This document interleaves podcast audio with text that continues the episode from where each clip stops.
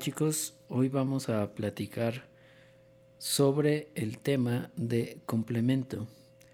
Em, complemento es una serie de mecanismos de reacción en cadena. Lo que quiero que imaginemos antes de empezar la sesión es que veamos esto como un efecto dominó.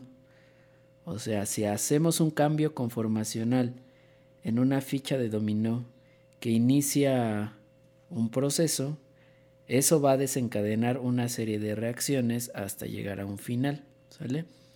Entonces, esa es la idea que quiero que tomen. Y dentro de todos los temas de sistema inmunitario, complemento es un tema que es de cierta manera independiente. Ustedes van a ver que muchos temas se comparten entre los distintos equipos que vayan a exponer o entre las charlas que yo vaya a dar. Y además es una secuencia de eventos. O sea, por ejemplo, vimos células de la respuesta inmune y vimos la parte inicial de órganos linfoides, pero Después esto nos va a dar lugar a desarrollar otro tema que es inflamación, por ejemplo. Entonces, complemento, por otro lado, es un tema de cierta manera independiente, que los conceptos que manejemos aquí se van a quedar aquí y de en algún momento podemos llegar a tomar algún pequeño tema, pero no necesariamente todo. Entonces, quiero que lo vean así como un proceso un poco independiente, pero que forma parte de la respuesta inmune innata. Y ahorita van a saber por qué. ¿Sale? Bueno, entonces, con base en este antecedente o en esta introducción que les he dado, vamos a platicar de la función del complemento, que es el conjunto de algunas proteínas del plasma. Déjenme, les pongo el apuntador a quienes están viendo el video. Es el conjunto de algunas proteínas del plasma que aumentan la opsonización y la destrucción de patógenos, pero que también actúan para inducir inflamación. Entonces, vamos a pensar en un concepto sistémico, las proteínas que están en el plasma, que el plasma forma parte del sistema circulatorio y que aumentan la opsonización. ¿Qué es opsonización? Opsonización es el marcaje de células.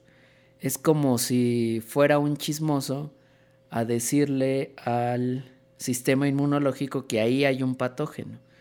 Entonces, hay un montón de moléculas que pueden opsonizar, o sea, pueden avisarle a la respuesta inmunológica que necesitamos que funcione, ¿sale? Y entonces esta opsonización favorece la destrucción de los patógenos y además otro de sus funciones es que además de la opsonización es que favorece la inflamación, ¿sale? Que el proceso de inflamación lo vamos a definir en el siguiente video, ¿sale? Bueno, entonces las proteínas que forman al complemento son enzimas que en su estado inactivo son conocidas como simógenos. Bueno, entonces explico esto. Entonces, complemento está compuesto de un montón de proteínas, ¿sale? Dentro de esas proteínas hay que pensar que están en su estado inactivo de manera basal, no nos conviene que de manera basal se esté opsonizando las células, nuestras células, o que esté recurriendo o incurriendo a la inflamación continua. ¿Sale? Entonces, por eso se dice que las proteínas del complemento son simógenos. Un simógeno es una enzima inactiva, ¿sale? Entonces, a eso me refería con la cascada de señales que puede haber en un efecto dominó. Si nosotros alteramos o damos una señal inicial en el primer simógeno, ese simógeno se va a volver una enzima. Y entonces una enzima activa puede generar una catálisis. Y entonces una vez que ocurre ese proceso, se genera otra catálisis y después otra y otra y otra, ¿sale?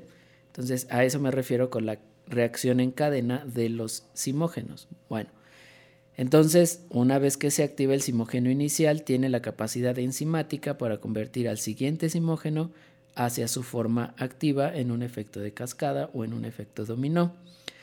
Entonces, ¿qué hace que se pueda activar el complemento. Entonces existen tres maneras en que se puede activar el complemento y ahorita explico esas tres maneras. Y ahora, también el complemento tiene una acción protectora en tres vías, ¿sale? La primera entonces es generar más moléculas de complemento.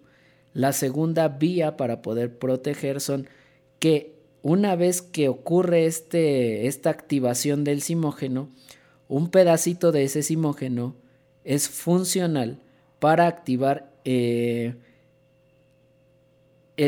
las siguientes etapas que son requeridas, ¿sale? Entonces, esos pequeños fragmentos resultantes atraen células de la respuesta inmune, pero además provocan más inflamación, ¿sale? Entonces, esa es la segunda manera en que puede proteger el complemento. Y la tercera es que los componentes finales de la activación del complemento, que eh, se conocen como complejo de ataque a la membrana, ahorita explico esa parte, forman poros en la superficie de un patógeno. Entonces, las tres maneras en que puede proteger el complemento es generar más moléculas activas del complemento, que los pedacitos de esta activación del simógeno pueden servir para atraer células de la respuesta inmune y para causar más inflamación y que además se genera el complejo de ataque a la membrana. Entonces, esas son las tres maneras en que protege el complemento. Sin embargo, también existen tres maneras en que se activa el complemento. Bueno, ahorita vamos a eso. Entonces, el complemento también participa en la eliminación de los patógenos. Esa es como una de sus funciones principales, eliminar patógenos. Entonces puede reconocer eh, características muy generales de los patógenos para poder eliminarlos, pero también funciona para eliminar células muertas y también funciona para activar la respuesta inmune adaptativa ya que una cierta vía del complemento es dependiente de células de la respuesta inmune adaptativa, como lo son las células B. Eso lo vamos a ver posteriormente, a eso me refería que hay algunos pequeños temas que pueden ser útiles para el futuro, ¿sale? Pero entonces la función del complemento ya quedamos. Entonces se puede activar de tres maneras. Em, puede protegernos de tres maneras, que es lo que ya enlisté. Pero además también participa el complemento en eliminar patógenos, en eliminar células muertas y en un mecanismo activar la respuesta inmune adaptativa. ¿Sale? Bueno, entonces las tres vías de activación del complemento son las siguientes. La primera es la vía clásica, ¿sale? En donde es clásica porque fue lo primero que se descubrió, no necesariamente es lo más abundante. Pero bueno, la vía clásica depende de la activación de los anticuerpos. Acuérdense que los anticuerpos son el resultado de la activación y diferenciación de la célula B hacia una célula plasmática. Entonces se requiere de esos anticuerpos, particularmente una clase de anticuerpos que se llaman IgM, ¿sale? Apúntenlo. Bueno, la siguiente vía que puede activar al complemento es la vía de la lectina.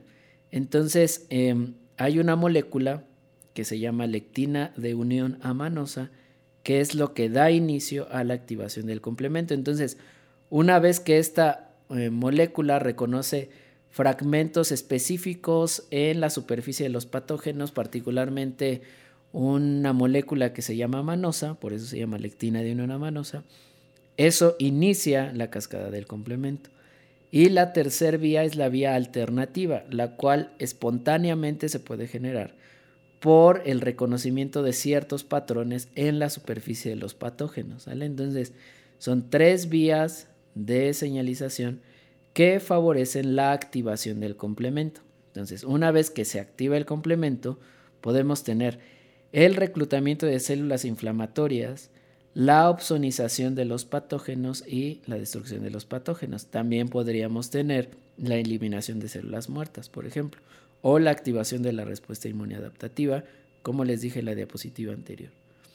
Bueno, entonces, ¿cuál es la nomenclatura de las proteínas del complemento? Esto es necesario que si en algún punto requieren pausar el video y apuntar o pausar el podcast y apuntar, háganlo, ¿sale?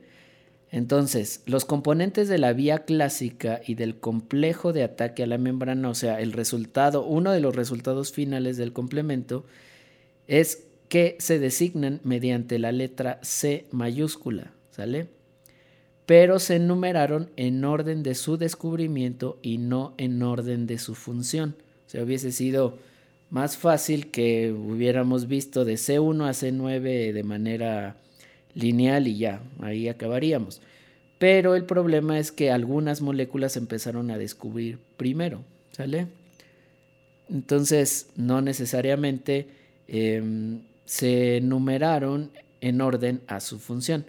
Entonces, la secuencia de reacción es la siguiente. Primero es C1, después C4, o sea, C1 activa C4, C4 activa C2, C2 activa C3, C3 activa C5 y eh, de aquí en adelante si es continuo 5, 6, 7, 8 y 9, ¿sale?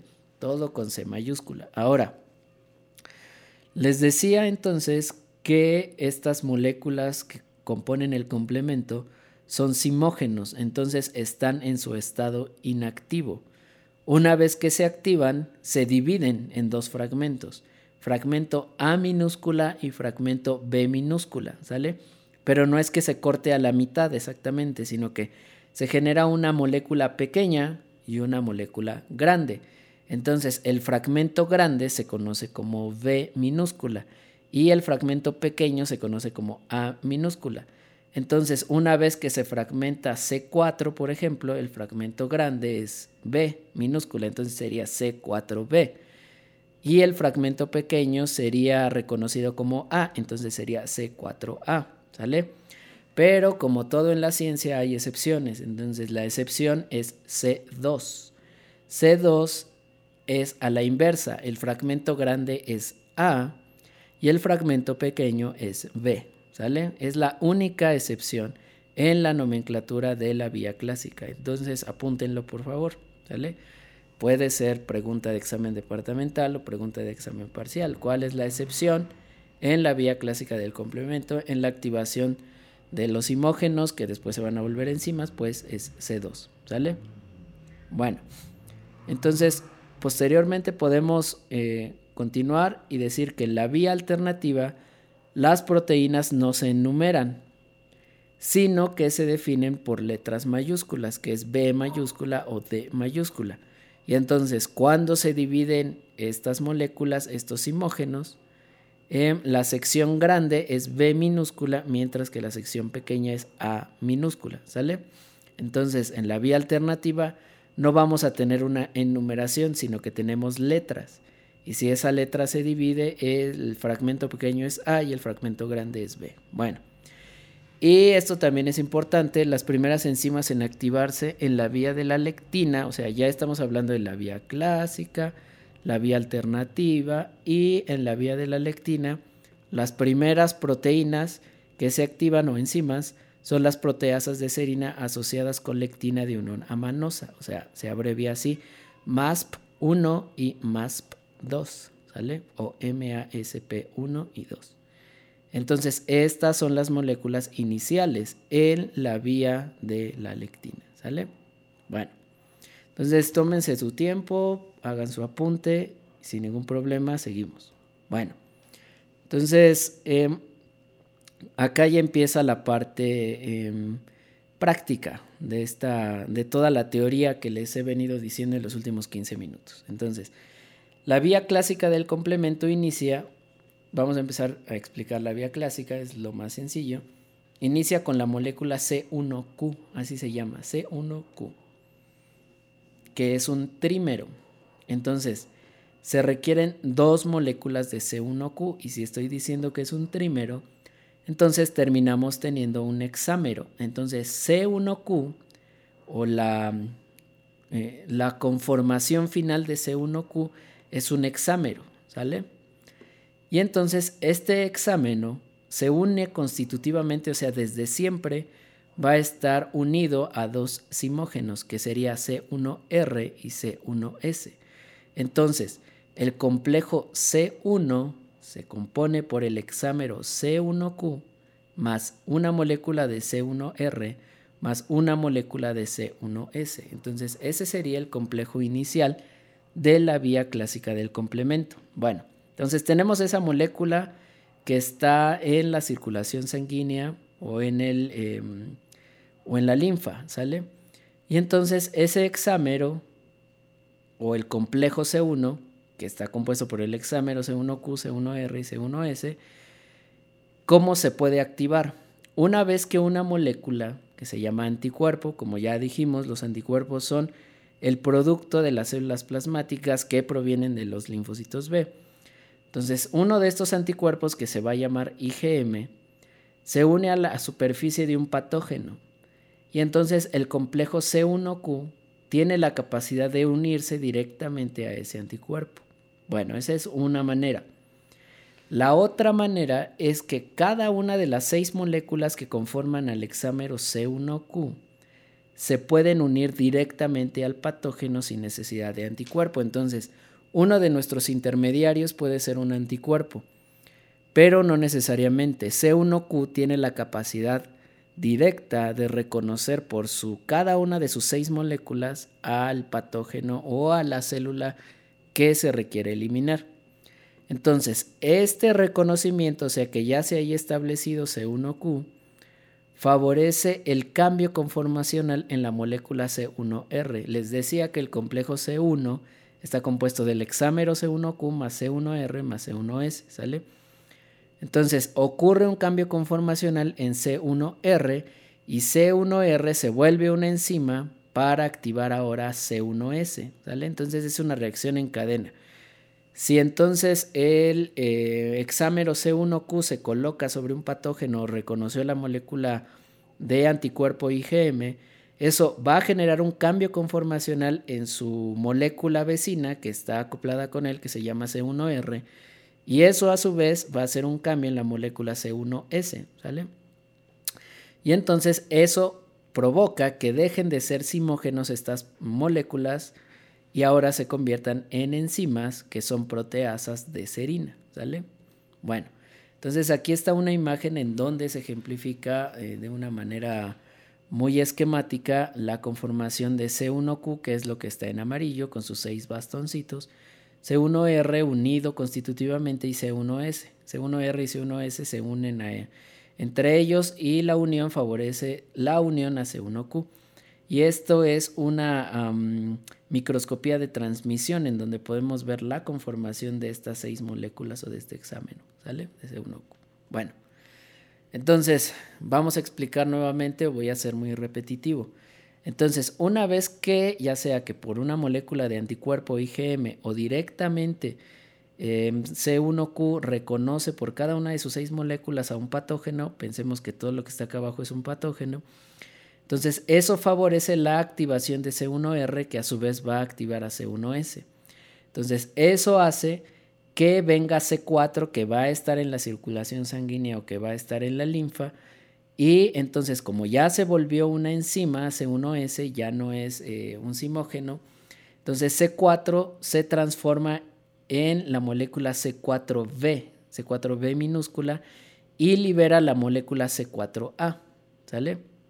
Bueno, entonces ahora C4B lo que va a favorecer es la atracción de la molécula C2, la cual C2 también es, eh, se actúa o es un proceso enzimático el que se requiere por C1S, o sea, C1S también va a partir a C2, ¿sale? Entonces, em, C2 ya partido se va a unir en la fracción grande, que acuérdense que esta es la excepción, a C4b. Entonces ahora ya vamos a tener C4b más una molécula de C2 y el fragmento A. Entonces al final de esta interacción se va a conocer, o el final de esta interacción se va a conocer como C4b2A. Y entonces se va a liberar el fragmento pequeño que va a ser C2b. ¿Sale? Bueno. Entonces tenemos, recapitulemos otra vez, entonces tenemos el hexámero de C1Q con C1R y C1S. C1S es muy activo, lo que va a hacer es romper a C4 en A y B C4b se queda en la superficie del patógeno y eso favorece la atracción de C2. C2 entonces va a ser roto por eh, C1s y se va a formar el fragmento C4b2a, ¿sale? Y se libera C2b. Bueno, entonces ya que tenemos C4b2a, eso favorece la, eh, el rompimiento ahora de la molécula C3. Entonces, aquí lo dice la diapositiva. C4B2A es una convertasa de C3 activa, o sea, tiene la capacidad esta unión de C4B2A de poder romper a C3. Y ahora C3 se une a C4B2A y eso hace que se libere la molécula C3A. Entonces, nuestra convertasa ahora se va a llamar C4B2A3B. ¿Sí? Bueno, entonces ahora C4B2A3B tiene la capacidad de romper un montón de moléculas de C3 en fragmentos C3B que se van a unir a la superficie del patógeno o en fragmentos 3A que van a liberarse y van a traer a otras moléculas de complemento, ¿sale? O a otras células de la respuesta inmune. Son moléculas inflamatorias que se conocen como cininas también, ¿sale? La liberación de estos fragmentitos pequeños. Bueno, entonces nuestra convertasa final es C4B2A3B y esa convertasa es una convertasa de C3B. Entonces C3B es la opsonina que va a marcar al patógeno para decir, hey, yo necesito que se elimine esta, este patógeno o esta célula. ¿Sale? Bueno, entonces aquí viene una lista de hasta dónde vamos y cuál es la función de cada una de estas moléculas. ¿Sale? Entonces, primer eh, tarea de este video, me... Ah, me tienen que entregar la tarea a más tardar el miércoles 10 a las 6 de la tarde, ¿sale? Bueno. Bueno, les voy a dar chance, a más tardar a las 7. Bueno. Entonces, miércoles 10 a más tardar a las 7. Bueno. Entonces, el componente natural es C1Q o el complejo C1 Em, que va a formar eh, o va a estar conformado por C1Q, C1R, C1S. C1Q se une de manera directa a superficies de patógeno, etcétera, etcétera. Entonces aquí viene la descripción de todo. ¿Sale? Entonces lo que quiero de tarea es que me hagan esta tabla otra vez, que la escriban en sus apuntes que van haciendo de las clases y de los videos que hagan la tabla y que me la manden a mi correo je.olguin.unam.mx antes de las 7 de la tarde del miércoles 10 de marzo. ¿Sale? Bueno. Y háganlo, pero esta no es su única tarea, entonces sigan viendo el video. Bueno, o pónganle pausa y ahorita siguen con la otra tarea que les voy a dejar. Entonces, la vía de la lectina. Bueno, ya hasta ahí quedamos con la vía clásica, ¿sale? Entonces, la vía clásica ya llegó a la activación de C3 y listo.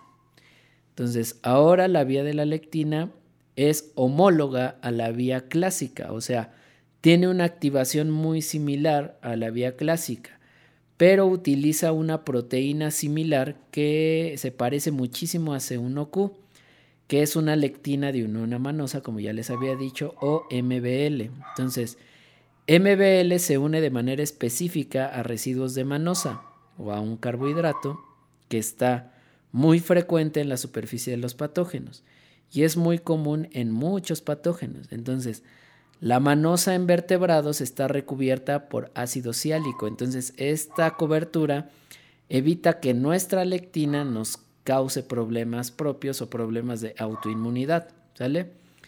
Entonces la molécula MBL está conformada por seis moléculas, igual que C1Q, y se une, y se une a dos imógenos que son MASP1 y MASP2 o MASP1 y MASP2. ¿Sale? Entonces esto es extremadamente similar a C1Q y C1R y C1S, ¿sale?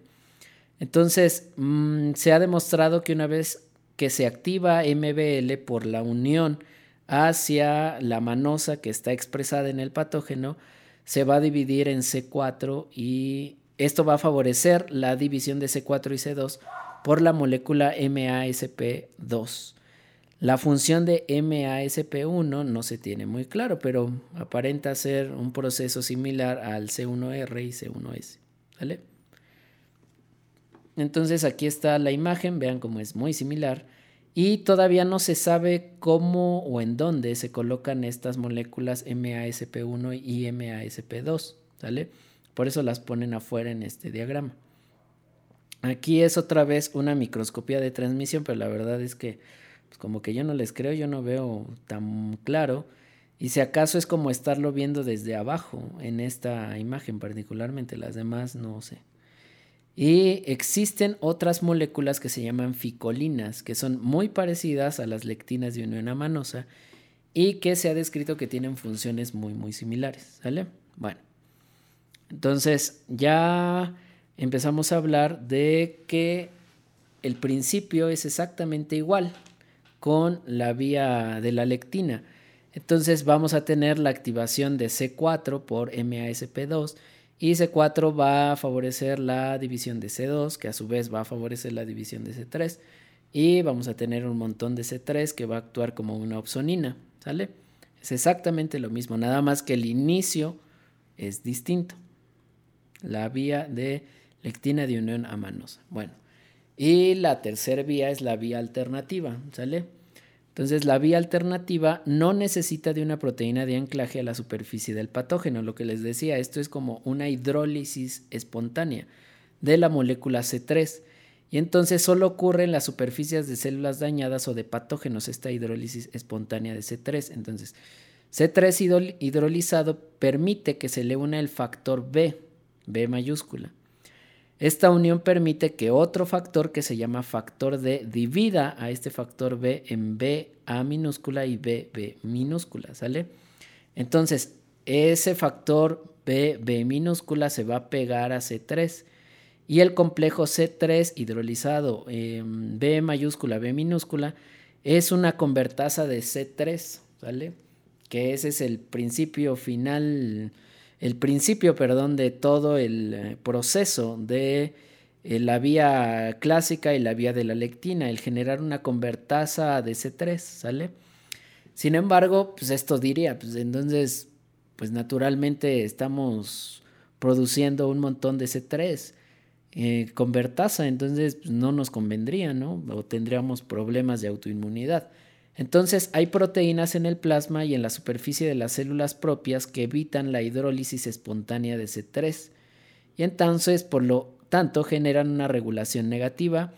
¿Cuáles son estas moléculas? Se conocen así como DAF, CD55, factor 1, MCP, CD46, CR1, que es un receptor de complemento, y factor H. Entonces, todas estas moléculas evitan la hidrólisis espontánea de C3 y esto solo ocurre en la superficie de patógenos dañados, ¿sale? Y por otro, por el caso contrario, cuando se requiere que aumente la hidrólisis, ya sea porque hay estas condiciones como una superficie dañada o la superficie del patógeno, hay una molécula que se llama properdina o factor P.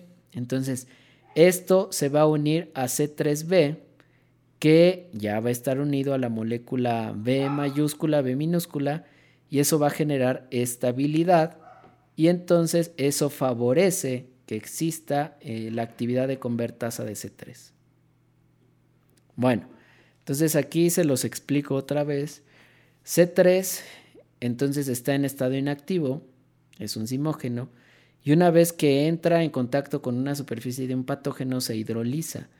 Y entonces eso favorece que el factor eh, B se una aquí pero el factor D, D mayúscula, digamos que em, lo va a transformar en B mayúscula y B minúscula. Bueno, una vez que C3 hidrolizado B mayúscula, B minúscula, em, está en esta forma activa sin el factor D, sin el factor D, entonces eso favorece la hidrólisis de, perdón, la acción de convertasa de esta molécula C3 hidrolizado B, B. Y entonces esto va a favorecer que exista la em, división o la acción de convertasa de estas moléculas sobre muchas más moléculas de C3, ¿sale? Entonces, ahora, como les dije, el factor D favorece la estabilidad de este proceso, ¿sale? Y bueno, eso se queda hasta este punto.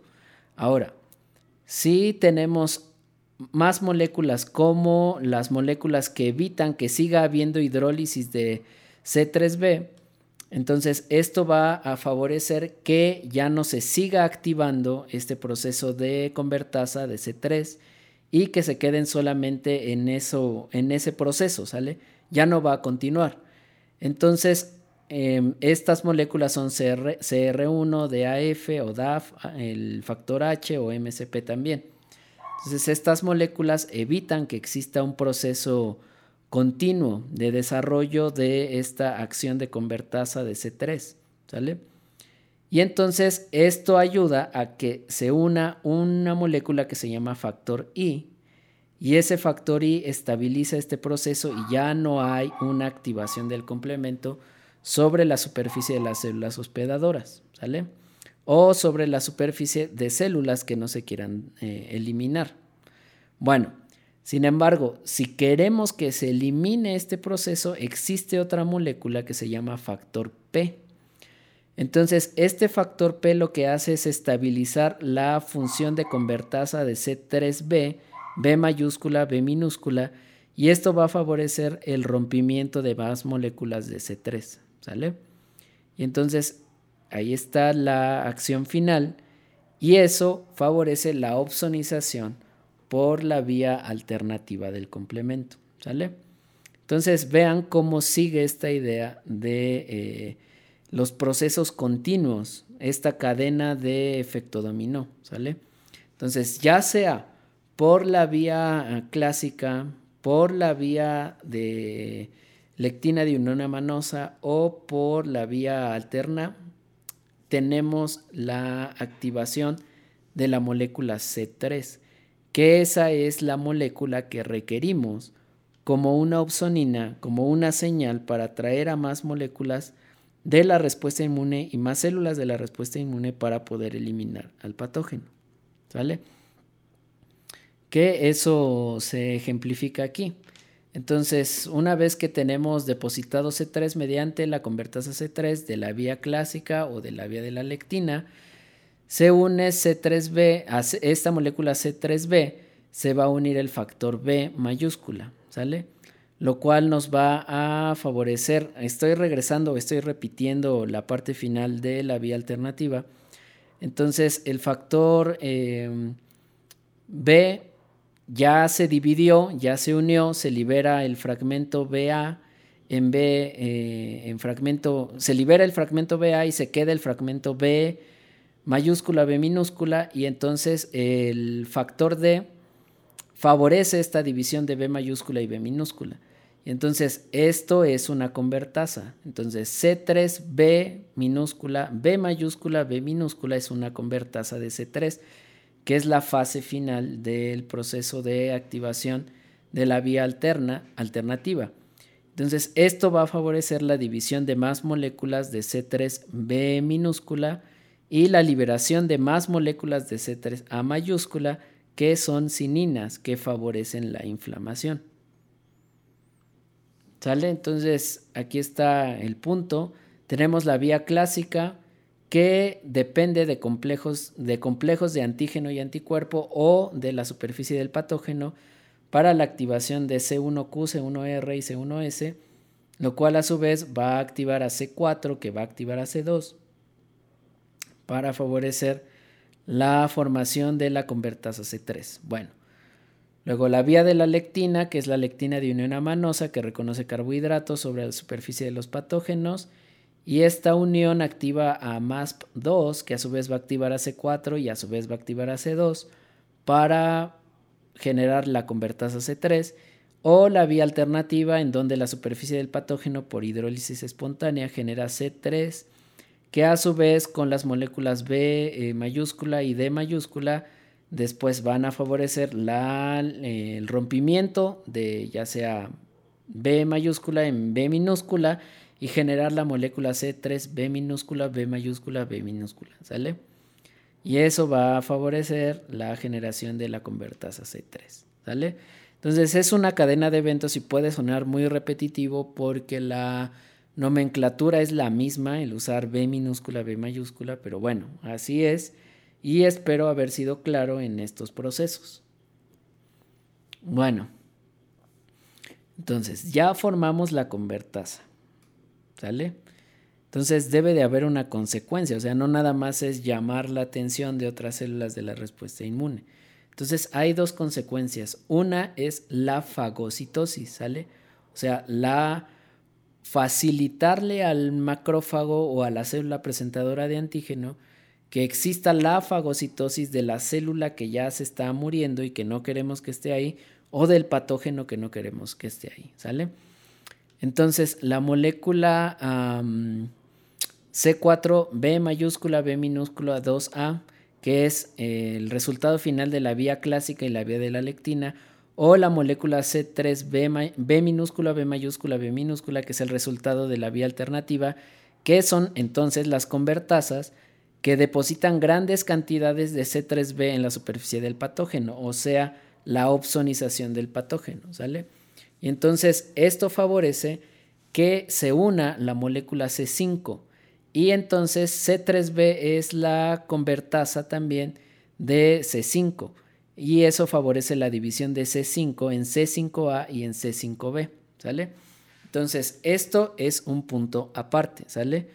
Entonces, por un lado tenemos a em, estas convertasas que van a favorecer la división de la molécula C5, Sin embargo, con tener C3b un montón en la superficie del patógeno es suficiente para facilitar la fagocitosis. Entonces va a haber receptores específicos que van a reconocer a C3b abundante en la superficie del patógeno o de la célula que se quiere eliminar.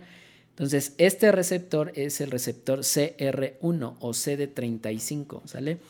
Entonces, CD35 es em, una molécula que está expresada en la superficie del fagocito y que va a reconocer a la molécula C3b que va a opsonizar al patógeno, ¿sale?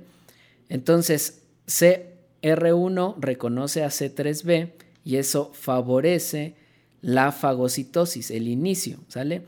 Pero además se requiere de la pequeña molécula C5A para que esta fagocitosis sea eficiente. Entonces aquí está el punto, ¿sale? Entonces tenemos ya toda la activación del complemento, ya está posado sobre un patógeno que está aquí como en rojo rosita. Y entonces todas las moléculas del complemento van a tener como resultado final la cobertura del patógeno o la opsonización del patógeno por la molécula C3b que está aquí en azul, ¿sale? Entonces, C3b va a ser reconocido por el receptor CR1 en la superficie del fagocito que está en forma azul y que eh, queda de manera, eh, que embona de manera perfecta entre eh, C3b y CR1, ¿sale? Entonces, una vez que existe este proceso, la liberación de, la, de los pequeños fragmentos de C5A sobre su receptor, que es el receptor de C5A, favorece la fagocitosis del patógeno. Entonces, este es uno de los resultados que hay con el proceso de complemento, facilitar la fagocitosis de un patógeno o de una célula muerta gracias a la opsonización de ese patógeno o de la célula muerta, ¿sale? Ese es el resultado final. Otro resultado, bueno, regresando a lo mismo, entonces las pequeñas moléculas que se liberan de complemento como C3A, C5A o C4A son moléculas que favorecen la, mm, eh, el aumento en la vasculatura de los vasos o la dimensión y la permeabilidad de eh, las células de la respuesta inmune desde el lumen del vaso sanguíneo hacia el lugar donde se requiera su reacción. Entonces eso favorece la permeabilidad y el aumento de la migración de las células de la respuesta inmune. Entonces, los pequeños fragmentos de las moléculas de complemento, que serían C3A, C5A y C4A, son cininas que favorecen la liberación de células de la respuesta inmune y de moléculas de la respuesta inmune desde la circulación hacia el lugar en donde se esté desarrollando un proceso infeccioso o donde se quiere eliminar el patógeno o a la célula que ya no se necesita en ese, en ese lugar, ¿sale? Y entonces les decía que una vez que em, tenemos a la convertasa C3, pues esa convertasa favorece la fagocitosis a través de la opsonización, pero además esa convertasa rompe a C5 en C5A y en C5B, ¿sale? Entonces, siguiente tarea para ustedes. Va a ser esta su segunda tabla o su segunda tarea. Entonces tenemos que eh, copiar esta diapositiva en el cuaderno, le sacan foto y lo adjuntan con la imagen anterior, ¿sale? Entonces con la tabla anterior. Entonces C5 se divide una vez que la convertasa la rompió en C5A y en C5B. Entonces C5A es el mediador peptídico pequeño de la inflamación que como les dije favorece la eh, fagocitosis Mientras que C5b inicia el montaje del sistema de ataque a la membrana. Entonces es la primer molécula del complejo de ataque a la membrana. Luego C6 se une a C5b y eso favorece el rompimiento o, perdón, la función de C7. Luego C7 se une a C5b minúscula 6 y se inserta en la bicapa lipídica de la célula que se quiere eliminar. Luego C7 Em, unido, o sea, C5, B minúscula 6, 7, inicia la polimerización de C9 y entonces C5, B minúscula 6, 7, 8 va a formar un canal que abarca la membrana y eso favorece la, eh, el anclaje de la molécula C9, ¿sale? Esto queda más específico con esta imagen. Bueno, entonces tenemos a la molécula C5b que fue rota o fue fragmentada por la convertasa C3b, ¿sale? Entonces, C5b favorece la unión de la molécula 6 y de la molécula 7, C6 y C7, ¿sale? Y entonces eh, C7, que está aquí en rosita, se une de manera más específica a la bicapa lipídica. Después llega C8, que se une a C7 y eso favorece el anclaje de estas moléculas sobre eh, la superficie del patógeno. Y posteriormente esta unión C5, B minúscula 6, 7, 8 favorece la unión de varias moléculas de C9, lo cual forma un polímero de 10 a 16 moléculas de C9 que se forman para formar el poro en la membrana del patógeno que se quiere eliminar. Y eso es lo que se conoce como el complejo de ataque a la membrana. Entonces, esta es una igual eh, microscopía de transmisión en donde se ven claramente em, la perforación o la unión de muchas moléculas de C9 que hacen, se reclutan y hacen estos poros sobre la superficie de un patógeno, ¿sale? Por ejemplo, aquí son células desde un ángulo longitudinal que fueron perforadas por C9 y causa lesiones en la membrana, ¿sale? Entonces, ese es el segundo resultado del complemento. Entonces, el primer resultado es la formación del, o bueno, uno de los resultados es la formación del complejo de ataque a la membrana y otro resultado es eh, la opsonización del patógeno de la célula que esté eh, muriendo, ¿no? Bueno, y entonces eh, la última tarea, ¿sale? Que es quiero que copien esta imagen exactamente igual, porque aquí está el resumen de toda la información, de todo lo que acabo de decir, ¿sale? Entonces, recapitulamos. Vía clásica, entonces tenemos tres vías para activar el complemento. La vía clásica, la vía de la lectina y la vía alternativa, y cada una tiene sus peculiaridades. Entonces, la vía clásica necesita del complejo de antígeno-anticuerpo o de la unión única o directa de la molécula C1Q a la superficie del patógeno. Entonces, C1Q activa C1R y C1R a C1S, lo cual va a fragmentar a C4 y a C2. ¿Sale? Bueno, La vía de la lectina de unión amanosa reconoce carbohidratos específicos en la superficie de los patógenos. Eso favorece la unión de la lectina de unión amanosa o de las ficolinas a las moléculas, perdón, la activación de la molécula MASP2 por la lectina de unión amanosa o por las ficolinas, que a su vez va a favorecer la eh, convertir a C4 y a C2 y que estén en sus formas activas, ¿sale?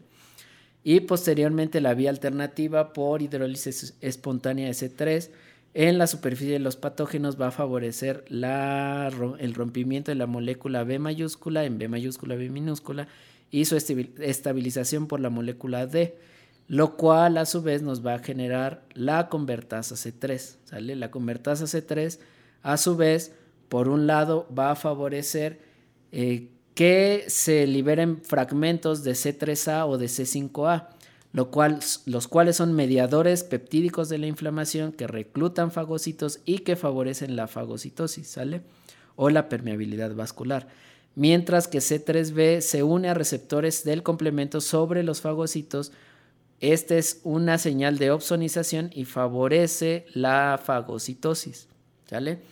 Mientras que por otro lado los componentes terminales del complemento que es C5b que fue roto por C3 convertasa em, favorece la unión posterior de C6, C7, C8 y C9.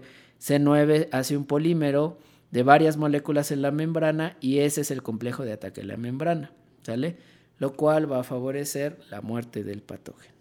Bueno, entonces quiero que esto también lo pongan en una tercera imagen. Entonces me van a terminar enviando tres imágenes y recuerden tienen hasta el miércoles 10 para presentar estas imágenes, ¿sale?